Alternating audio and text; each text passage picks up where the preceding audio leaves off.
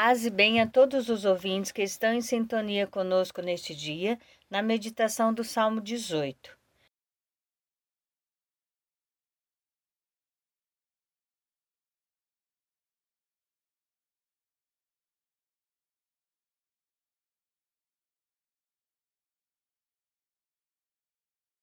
Ó Senhor, vossas palavras são espírito e vida. A lei do Senhor Deus é perfeita, conforto para a alma. O testemunho do Senhor é fiel, sabedoria dos humildes. Ó Senhor, vossas palavras são espírito e vida. Os preceitos do Senhor são precisos, alegria ao coração. O mandamento do Senhor é brilhante, para os olhos é uma luz. Ó Senhor, vossas palavras são espírito e vida. É puro o temor do Senhor, imutável para sempre. Os julgamentos do Senhor são corretos e justos igualmente.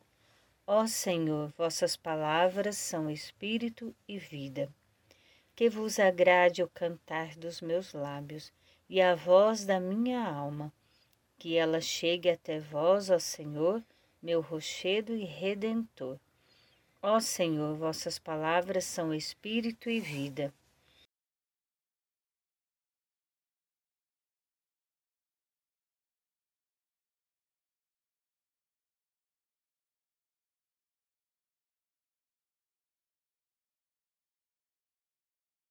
Ó Senhor, as vossas palavras são espírito e vida.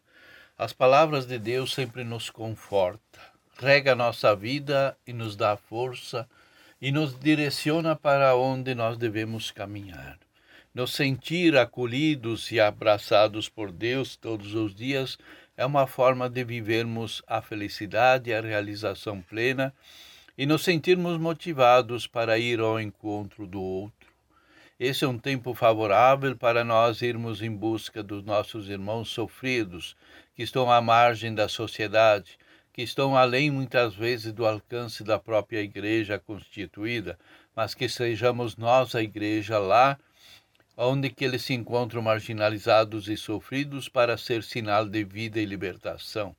Como Deus conduziu o povo para a libertação da escravidão do Egito, hoje nós devemos conduzir esse povo para a libertação do poder econômico, do poder político, do poder que escraviza, que domina as consciências, que destrói as verdades, que só fala em fake news e tantos outros problemas que nós temos percebidos nesses últimos anos, que enganam a sociedade, enganam as pessoas e marginalizam as próprias consciências.